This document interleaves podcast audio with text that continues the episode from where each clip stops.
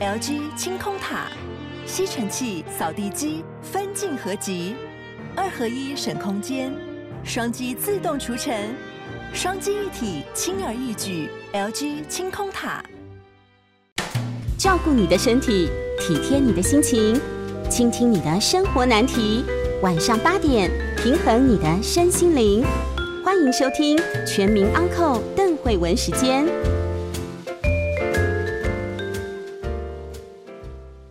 好，这里是邓慧文时间，我是邓慧文。今天我们要谈一位很特别的作家，就是佐野洋子哦。那么佐野洋子，我们从这个《恋爱论叙说》这本书开始来谈。那我觉得它的内容非常的特别，他从这个小时候哦一路写到双十年华啊，写到他后来，那里面有很多，应该说，呃，他都是对于。人与人之间那种很细微、很难形容跟定义的感情的一种书写，其实，呃，我收到这本书的时候就很喜欢，可是一直在想说，这样子的东西到底我们怎么去？谈他或者怎么去介绍他？那今天我们请到的是这个马欣老师，马欣老师是影评人，也是作家哦。那么让这样一样有这个评论家细腻眼光的马欣老师来为我们介绍佐野洋子啊哈。马欣老师你好，你好，慧慧好，大家好，是来为我们介绍一下这个作品好吗？呃，恋爱论叙说，我觉得这本书那时候我看完的时候觉得。不愧是卓野老师啊！就是他一直有一个非常洞洞察人的一个部分，就是他可以看到人面具下面流露的那个部分。嗯，因为我一直相信人哦的情绪啊。就算他在志得意满的时候，他也会夹杂着大概四五种情绪吧，一种很侥幸，一种怀疑自己是不是冒牌者，然后另外一种就是 就是在又在顾忌别人的眼光，所以没有一个人的情绪是很纯粹的。当然，可是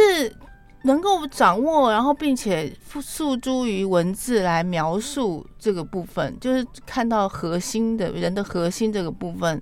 我觉得佐野洋子是一个非常道地、非常精准的作家，而且他这本书很奇怪的是，哈，虽然说是恋爱论叙说，大家可能会认为真的是恋爱，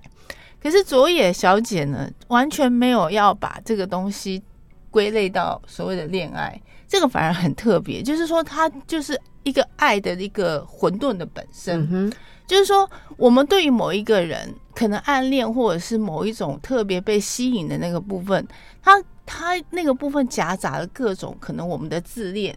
可能是完成了我们某种卑贱的、卑微的感觉，那个东西都是一个非常混沌的东西。对。不见得是说啊，我一定要为你会为了一个人献身，或会为了一个人什么，那个可能也是自己的圣母情节。所以他每次都把那个包裹在里面的、夹杂在里面的，除了他对于那个人的爱外，他对自己某些部分可能很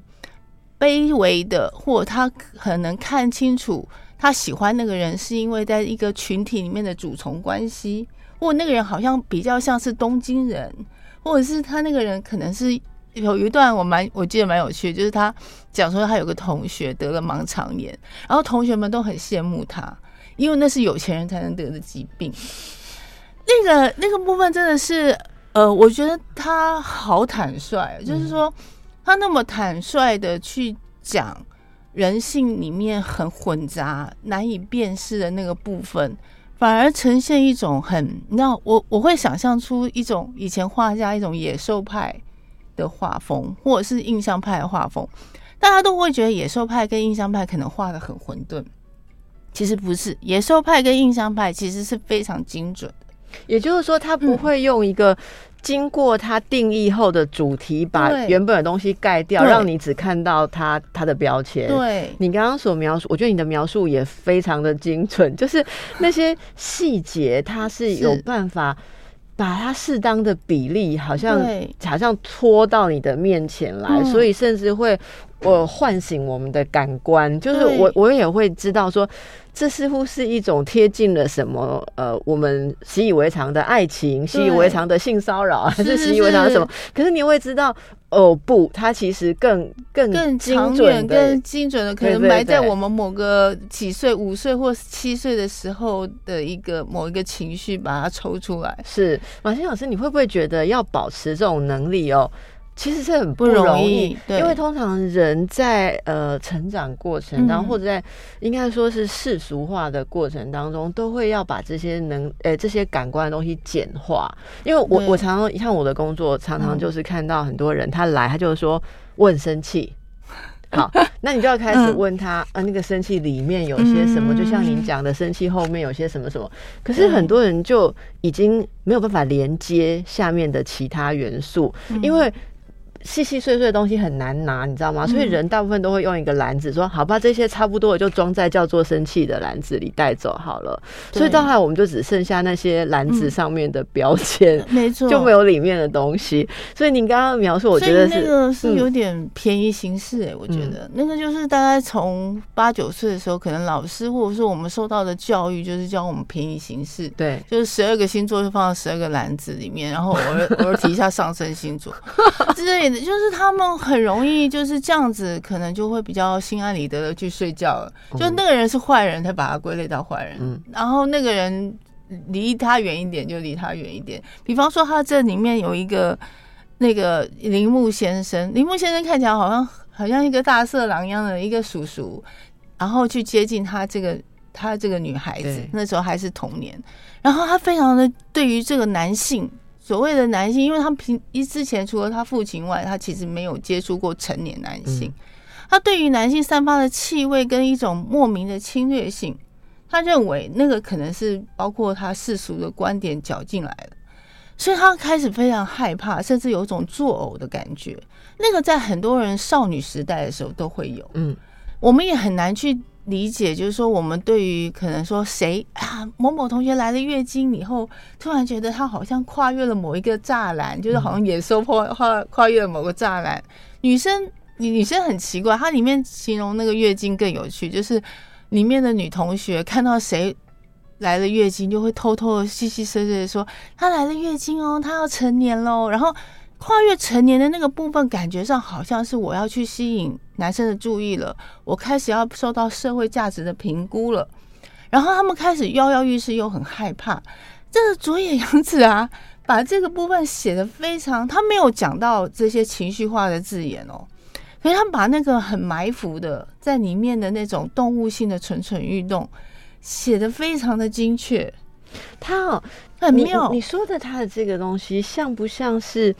他其实是把场景描绘给你，而不是嗯用定义嘛？哈、是是是，那那他这个是不是需要某种特殊的天分？因为我们知道他其实也有画画，对不对？对好，这是这是不是某种我我不知道不一样的这个嗯处理事情的方式呢？因为嗯像呃，我我看到这书里面这边有写到，嗯就是呃，我我忘了是谁给他的评论哦，对，他是从他是用画家的眼睛哦，对，她来的丈夫，来描绘哦哈，对对对这个画家的眼睛你怎么看？哦，画家的眼睛，我曾经跟另外一个评论者聊过。呃，我们以前都会拿林布兰特的《夜巡》来来看，就是《夜巡》里面每一个角色都是生动活泼的，他没有一个角色里面没有一个人，那么多人，他没有一个人是废的。然后你可以看得到，哦，有些人是在观察、观望，嗯然后有些人在自得意满，因为那个时候是一个荷兰很蓬勃发展的时候。嗯然后每个人都以为自己有晋升的阶级的，把阶级打乱的一个可能性。然后，所以你可以从那那个那幅画里面可以看得到，它背景的时空跟那里面每个阶级里面试图从阶级的细缝里面窜出来的那个表情，啊那个状况，你会觉得，我第一次看的时候非常震惊，我就想说。林不涵这个人啊，就是无论要去写作还是要去做任何事情，他应该都会有一个非常强大的观察力。是然后后来我发现做这画家之眼这件事情非常非常重要，就像是慧文讲，就是我们我们怎么样去保有那个能力。首先，你要认为那个能力是有趣的，有趣的，就像减肥一样。你如果一直觉得减肥很痛苦，老实说，你那个人生中就会减八十次肥。所以有人觉得减肥是有趣的，减肥其实一定要有一个成就感。那他要一直肥才能减啊？不是我，我以前减肥过，我知道那个感觉，就是 呃，在我十八岁的时候，我曾经经历过一个每天吃苹果的痛苦减肥过程。三餐都苹果啊？呃，两餐苹果。那另外一餐是不吃吗？呃，不吃饭。只吃菜，嗯，然后呢？可是那个很快就会复胖，因为你会认为那个是一个人生的脏点，你把它去掉，就像调压剂一样，把它抠掉一样。对，那个东西永远你你心里会有一种复发的可能性，反而会造成这种事情会一而再再而三的循环。可是你一旦感受到减肥这件事情的成就感，跟它你身体变得轻盈的有趣感的时候。你就会发现这件事情是你可以持之以恒的。嗯哼，那画家之眼也是这样。就是我后来发现，如果从林布兰特或者是佐野洋子这样子用他的文章里面，其实充满了小孩子在八岁以前那种动物的眼睛。哎，小孩子在八岁以前有一种动物的眼睛，他还没有被完全。大人的社会制约或驯服的时候，就是他们看得到一些简单讲大人看不到的东西。想象力八岁啊！我后来看我的填调啊，我的填调跟跟一些书里面发现说，其实是八九岁的时候，在小学必须在小学就上学上坏了是吧？呃，大人其实都认为标签化的教育是有效的。嗯。我我不我不得不承认，东方教育有一个这样的问题，就是呃，我们为了要要快速的达到某一个阶段，所以我们很容易就是说，这个班级要有荣誉感，我们就必须要把每个桌子都清干净，所有的事情都会变成是一个放在一个箱子里，跟慧文讲的，就快速的、有效的放在一个箱子里。那八岁之前，你是还没有。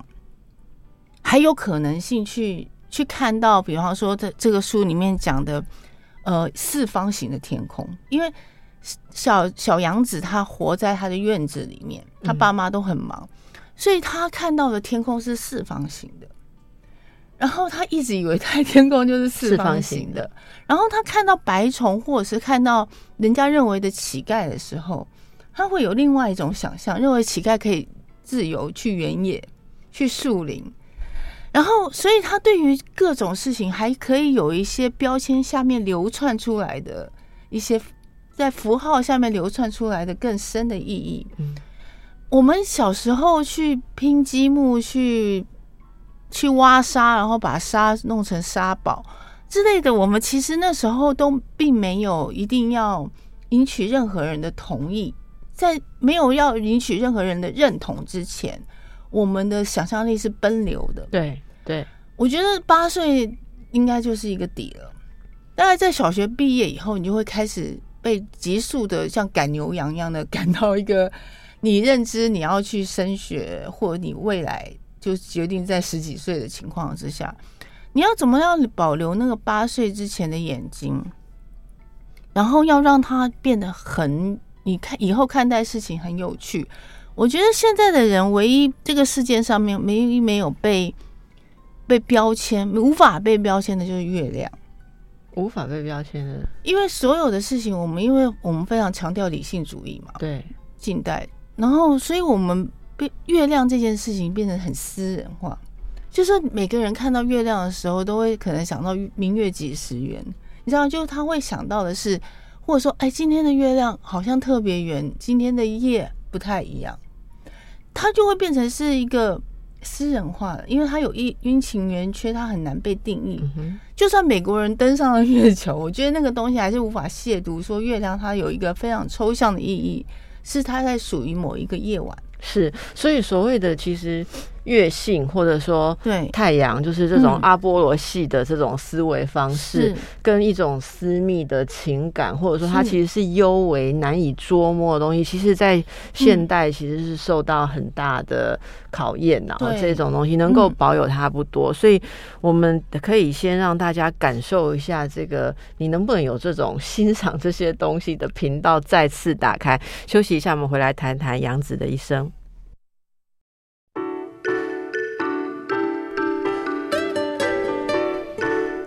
好的，回到邓慧文时间，今天和我在一起的是马欣老师，我们谈的是佐野洋子啊，从这个恋爱论叙说这个作品开始来谈，其实是非常有味道的一个作品哦。对，如果人能够在长大之后有这样子的描绘能力，可是还记得小时候的感觉，那就可以有这个，我觉得几乎是像是魔法一般的作品，而且会生趣盎然，就是你会看很多事情就会不一样，就会。好有趣哦！他真的记得孩子的那个位置，就是他没有，他不会让成人后来的见识去污染，或者是哦，就是把小孩子的那一个那个纯粹，或者那个你刚刚讲到的那个混沌的状态，对，秩序后面的混沌，对，是这个这个蛮不容易的。如果请马欣老师写六岁的时候。嗯的呃，可能幼儿园的一个啊小男生的事情，你记得多少？我记得应该就会是声音跟颜呃味道吧，因为我觉得我们老我们老的时候，或者是我们成年以后，我们常常依赖都是我们的眼睛。哎，而且我们我一直觉得眼睛超超级不可靠。我一直觉得我我小时候我还在摇篮里面，我会听到的那个楼下的那个卖馒头的声音，还有我母亲开始在下午的时候会洗涤的声音，那个部分有点比那个上面那个玩偶还要让我安心。然后那个顺着那个外面的那个叫卖声，你会有一个光晕，就是因为阳光的关系。然后后来到了学幼稚园的时候，你就会闻到那个下午要发点心的味道。那个不但不表示什么甜蜜或幸福的感觉，而是只是一个例行性的。然后它甚至就是有一种，我不知道有有就是有一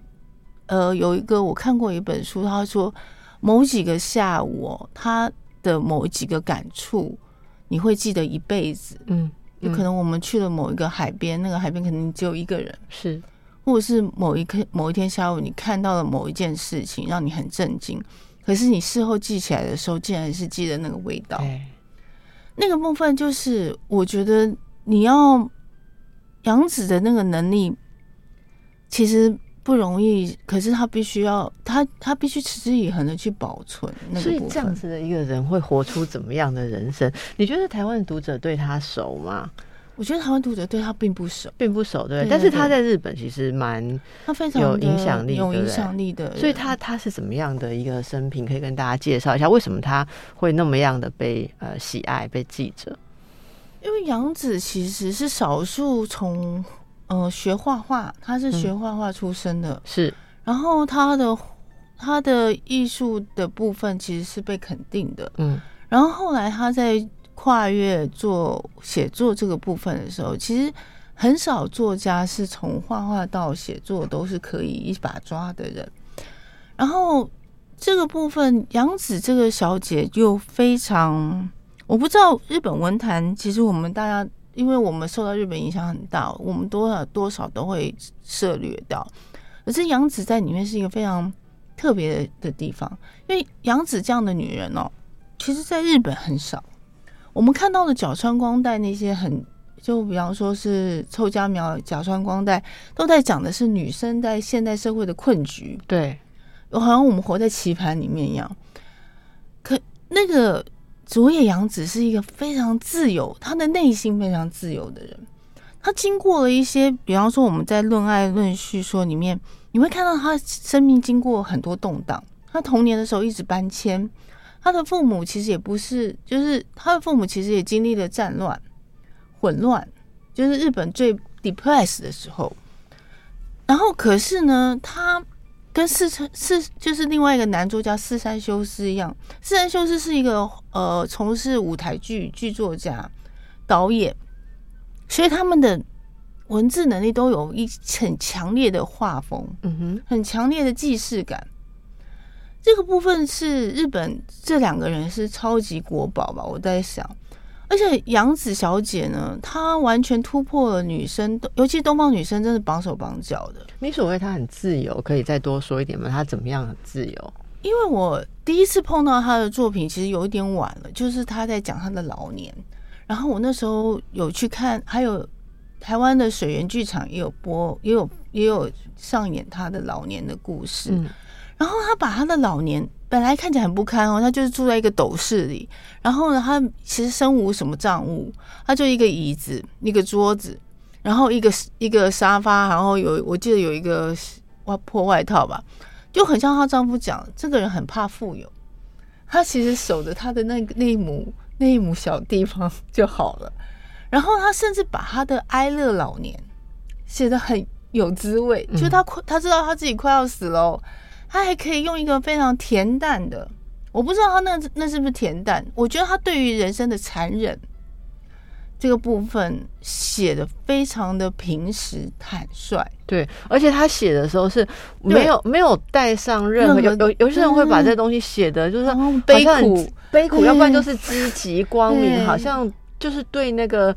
那个死亡或者是衰老的本身会别过头去，然后写一些好像哎，我很正能量啦，我没事啦，我一定坚强。对，但是他会让你觉得说，所有该有的东西他都有感受到，然后他也没有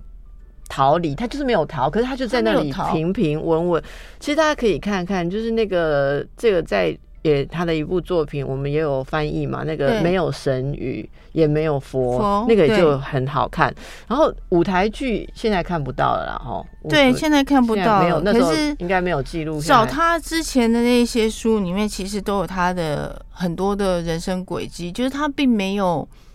并没有别人认为的，就是说哦，别人看我会怎么样？他没有一本书是这个样子，他。女生其实是一个非常张望的动物，就是 他们会觉得别人会看我怎么样，非常张望的动物。他习惯张望，你知道吗？因为我们老是在中间，我们不是男生的那个比较高的角度，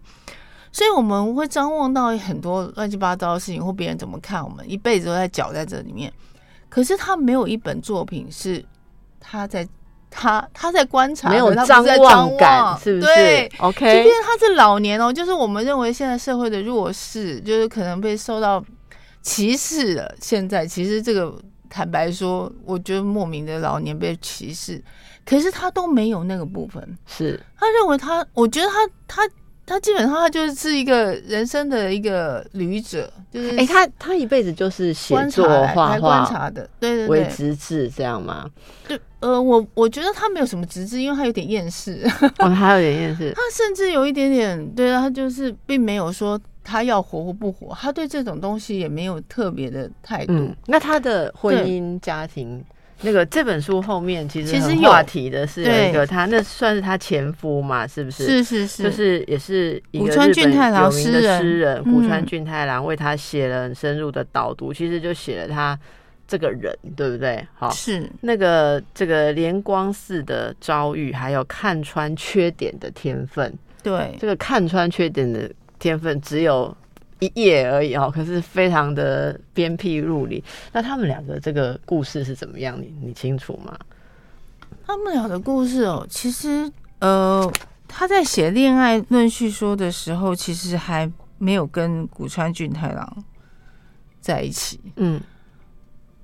佐野洋子这个人，我为什么会说他很自由？我觉得他在感情上面也是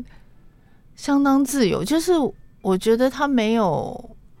他没有所谓的一定要结婚，或者是两个人在一起有一定有个愿景要达到的目标，他也都没有。所以两个人其实有点像是，我不能讲三毛很可惜，我不太理解他们两个人在撒哈沙漠生活。可是我觉得那个部分是，所以杨子其实对于这些东西他都没有包袱。哎，嗯，他比方说他在里面，其实古川也有写说他。比方他，呃，我我我印象中很深刻，这本书里面有写说他爸爸妈妈，他妈妈有一天穿着支那服，就是对于他们那个时代来讲，支那服是很好名贵的，就像他们讲的支那人就 China 人了，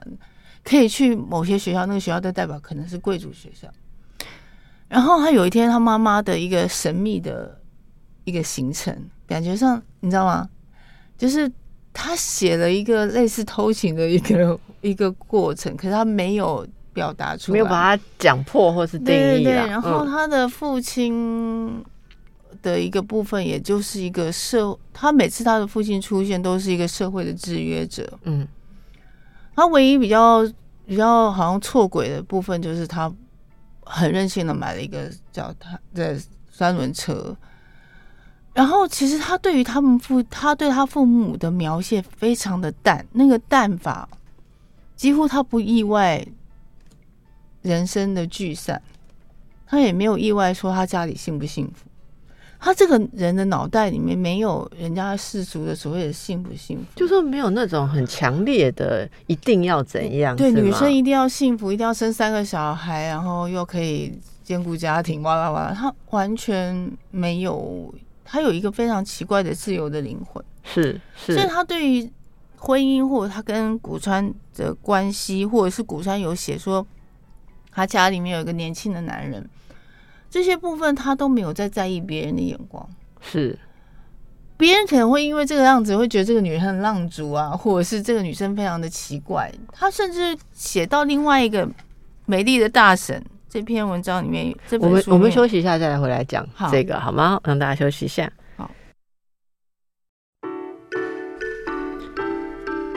这里是邓慧文时间，和我在一起的是马欣啊、嗯。我们和马欣老师在谈的是呃日本这个佐野洋子这一位画家也是作家啊、嗯。那也许台湾的读者对他呃应该说不是那么广泛的熟悉啊、对，不过这些年嗯其实陆续有一些他的作品被引介进来。那这一次这个我们谈的恋爱论叙说，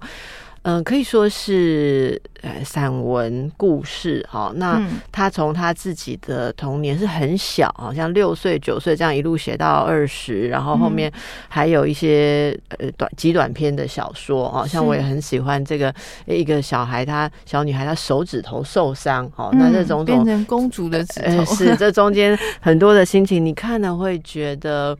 呃，非常被打动，有些部分你会有共鸣，可是那个共鸣可能又不一定是作者他自己嗯啊、呃的意思，可是你你会能了解他在说什么，可是又存在着某一种开放性，我觉得这个是非常奇妙的阅读经验。所以刚才写法有点留白，对对对对对对对，就是这个留白。对，呃，就是像我们刚刚讲说，这个诗人哦，帮他写这个导读的古川俊太郎他说说他写爱情，但是他不对爱情做评论，因为他太清楚评论会让我们失去什么，论述会失去论述会失去身体啦哈。嗯那例如说，你一旦论述的时候，他可能就抽离了你那个那个合体的经验，对不对？对。那种呼呼喊的嗯。嘴，然后会觉得这个感内心的内心对内心呐喊，嗯。或者是疼痛的、嗯纠结的这个呃胃或是身躯，这个我我我觉得这一段也是非常应该应该说一个非常深刻的描述。那刚才马欣老师也提到说，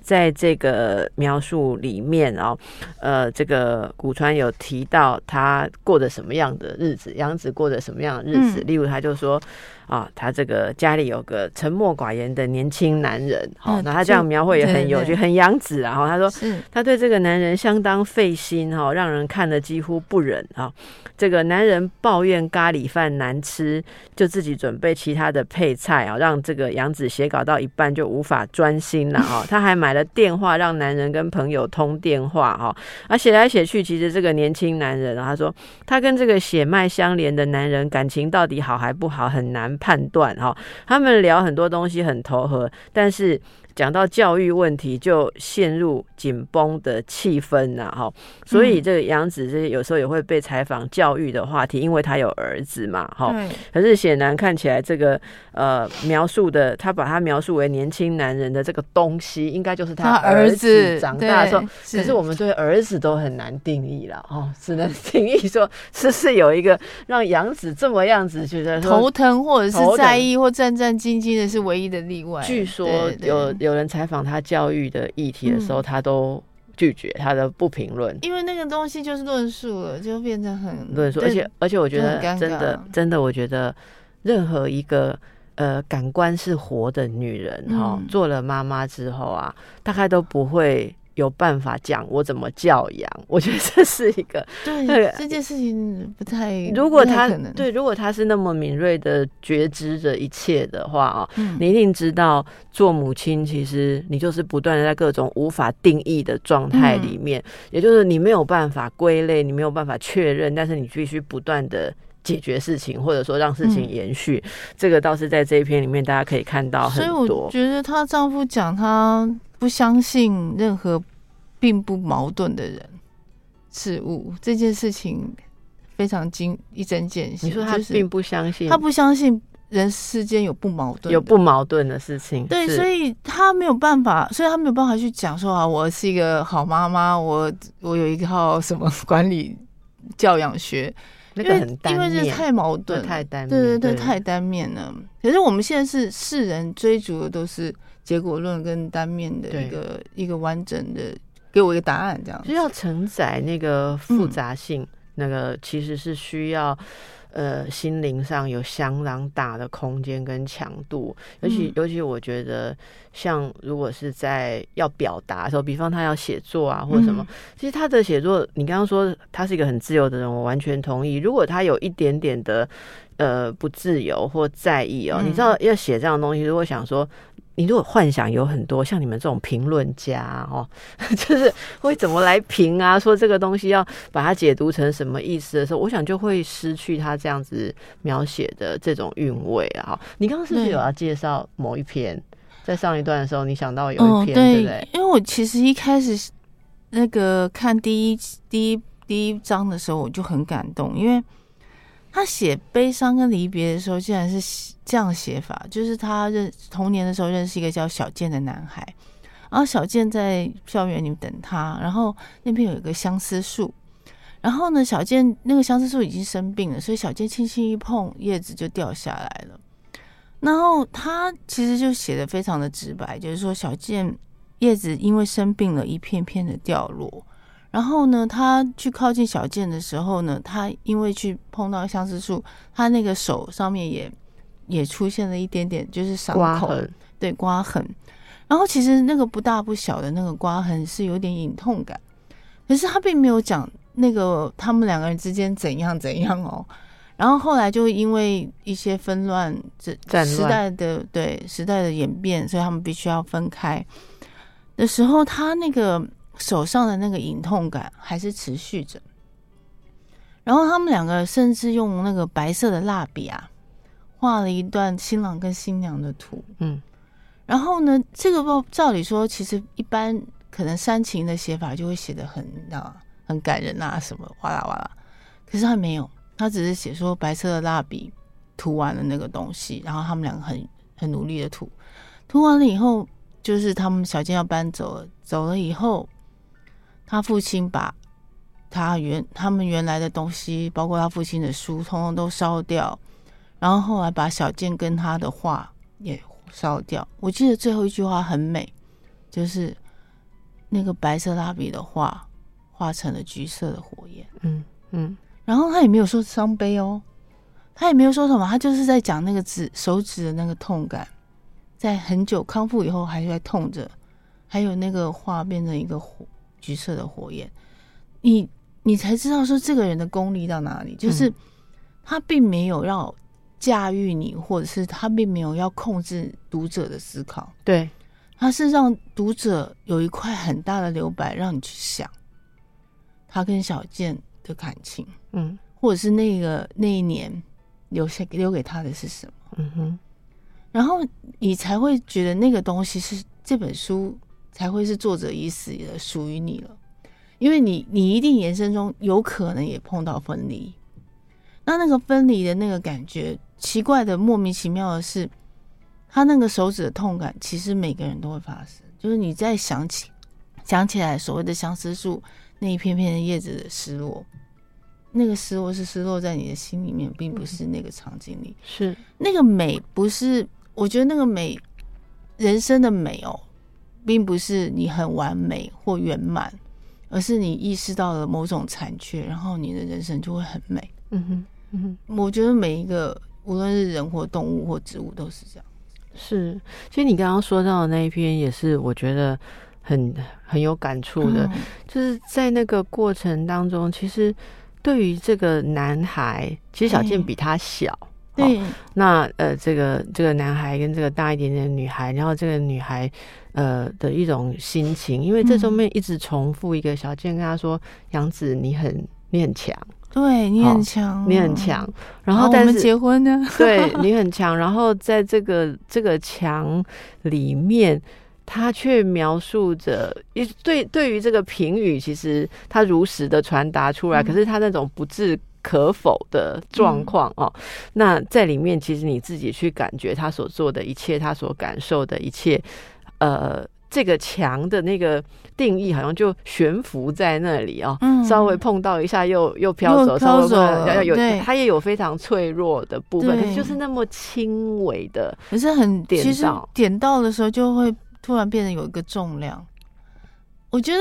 呃这种写法就是画家之眼的写法，就是你只你把一个东西如实的画出来，然后后来你才写下来的时候，或你你去投射你自己人生经验的时候，才发现哦，原来那个相思树的那一片叶子很重。是这样没错。不过你说的这个如实的画下来，其实我觉得很有趣。常常有人会说，画家来画一个人，嗯，比用照相机来照一个人更传神。是啊，对不对？这样子的事情，因为他的这个如实，其实还是经过了他自己的一个非常敏锐的感官，他其实有选择哪些东西出来，然后用什么样的比例会呈现那个实，那个其实那个实是加上了感情、感官、嗯。灵性的实，所以对，这个不是整个拍照或把那个画面。呃，对继续，它是经过再创造的，对不对？对对，就是一种观察，然后把灵魂唤醒。嗯，我觉得无论是哪一种创作，都那个灵魂唤醒这个部分是很很必要的是是是，好，我们先休息一下。好的，这里是邓慧文时间，我和马欣老师在一起，我们谈佐野洋子哦。马欣老师觉得这个看杨子的书可以帮助现代人来反转一些我们已经失去的能力哈、对，因为我觉得现在的人非常嗯着迷于自己的面具，就是呃，大家以前贵族他们都会放一个自己的肖像画放在墙壁上嘛，就像什么路易十四这样，然后那个面具通常那个画像通常是假的，就是他的勋丰功伟业不是照他的狼狈跟衰老之类的，所以那个东西只是只是加强他自己本身面具的加强版。哎、你现在这样讲，我突然明白一件事，那个就是古代人的脸书，对呀、你知道那就是？古代人的脸书跟我们的美肌模式嘛，和无他模式这样。你然后现代人也是啊，用了一个 Apple 手机自拍或者拍他自己看到的东西，其实都是假的。对啊，所以我就说，脸书上面其实每天刷的、晒的，都是自己想要给别人看的一种然后后来就进而其实没有催眠别人，其实反而催眠了自己，自己的面具是真的，就演了入的魔以后，甚至以为自己是个佛这样。然后所以很多文明病就开始出现，因为，你非常的依附在自己的面具里面，然后你甚至不敢面对自己，你就是寄生在自己的面具里面。迟早有一天，我就觉得会有个反扑，那个反扑是无法处理的。那我觉得看左野洋子的书有一个部分是他反其道而行，他其实是在看的是秩序下的混沌，我们着迷的面具后面的那些五味杂陈。嗯，五味杂陈，对那个坦诚度，分几乎很少有做。我觉得那个坦诚度是非常强大，应该女生很少有这样子。我她老的时候就这样赤裸裸把自己身体上面的一些赘肉就这样写出来。我觉得她就是一个非常自由的灵魂，然后她几乎没有，她是一个破除面具的写法。所以其实基本上，他并不是当代最讨喜的，可是他是当代非常坦诚实的一个作家，可以反转我们这些非常可怕的文明病，就是借由催眠，然后终于让自己变成自己面具的本身。这样嗯子，嗯。对，你觉得他的这个文风啊，哈、嘿。呃，对台湾读者来讲哦，因为、嗯。因为我我想每个地方的文化还是有，例如每个时代还是嗯有，呃，即便是纯文学的作品，还是有比较所谓嗯讨喜啦。就你刚刚哎讲的讨喜，是那你怎么看？就是现在哈，例如说嗯这几年台湾的这个作家的这个市场哈，他的大家现在追求什么，或什么是大家比较合胃口的？其实我们常常会说，哦，原来前呃年度十大排行榜大概就揭露了一个胃口，就是我们需要疗愈，我们需要安慰，就是就是给了你书名也是京剧，内容也是京剧，就是鸡汤嘛，心灵鸡汤，就是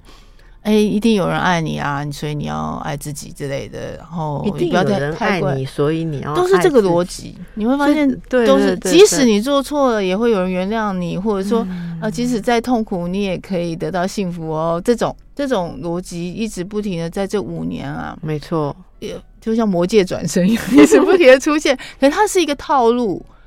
然后，可是这个套路在台湾其实很莫名的一直出现，就是好像有一个有一个魔法师一直告诉你说，你就让我们需要一个魔镜，然后告诉那个王王后说你很美，你很美，你一定 OK OK，然后你就会依赖那个魔镜，然后有一天魔镜告诉你说你不是的时候，你就崩溃了这样。可是那个魔镜是那本那些书的状况，所以那些镜子其实都非常的。嗯，不耐用嘛，哈，所以就是每次碎了一面之后，就很快的又有无限，然后也有不断的人一直递补上来，一直做这种镜子。你你刚刚说的那个，我前两天也看到一句，我也是在那边稍微卡了一下，可能职业病嘛。我想说，他说，嗯 嗯，现在这个不适合的人要让他离开。那后面对的人才有理由可以进来，类似这样啊。哎，对，我就一直觉得说，看到，我是觉得说他是讲了什么，还是什么都没讲，你知道吗？我就是你刚刚说的那种话的，有一种很特别的事情，就是就是认真的讲废话，对。也不能说人家是废话，人家很畅销。不好意思，不好意思，因为是有帮我，但是但是我我知道你说，我对这个有一种，就是这很难形容，说这些东西其实。你听了这些话，或或这样想一遍，其实没有任何事情被改变。但是你可你就找到了一个好像暂时你觉得我很 OK，我什么都不用动的那个状态，当下缓解，当下缓解，或者把你你的伤痛表面抹了一层什么东西，凡士林或什么盖住隔绝。我月经痛的时候吃一个止痛药，可以这么说。但是事实上，你如果是去看像杨子的东西，那是完全不一样的状态。它是呃，就是。承托着，然后把所有该有的感觉，像你说那个刺痛也好，或者说对某些事情的那种忽近忽远，他自己在拿捏的时候的动态，你都感觉得到。你就是人人他在经历自己人生的现场的时候，他既是观察者，又是体会者，然后于是他可以看得到好多面相，嗯。那那个面相，他也没有不接纳好或坏。我觉得现在人很喜欢矫正，有点像妇科说的那种问题，就你很喜欢去矫正、修正，不停的修剪，不停的修剪自己，然后呢，然后迎接对的人，然后然后让自己也变得好对、好对、好对。修剪自己现在已经慢慢的过时了，现在都是。我跟你讲，过去三年的，嗯，的就是受欢迎的，都是你不用做任何改变，你这样很 OK，你这样也很 OK，你慢慢的就 OK 了。你知道修剪时代已经过去了，其实这也蛮修剪时代好像是对五年前的事情，五年以前，对，这是。其实都蛮可怕的，两两种都蛮可怕的。两种极端其实都呃背离了那个矛盾共存的真实，是不是？可不可以这样说？你刚刚说是没有不矛盾的事情嘛？哈，杨子这样相信。那其实你过度的认为一个事情只有一个单面，你一定可以你一定变得很好，或你一定完全没有忘，就是背离了那个矛盾。然后你以为你只有那个面才会被接受，这样子就很像是那个灰姑娘的那个姐姐把脚切了以后。放到那个鞋子里面一样，叫切切脚，削足适履。是，好来，那我们今天时间差不多了，有很多的精彩的东西就留给大家自己去看。佐野洋子很多的作品，我们今天介绍是《恋爱论叙说》，非常谢谢马欣老师，谢谢慧文，谢谢大家，拜拜。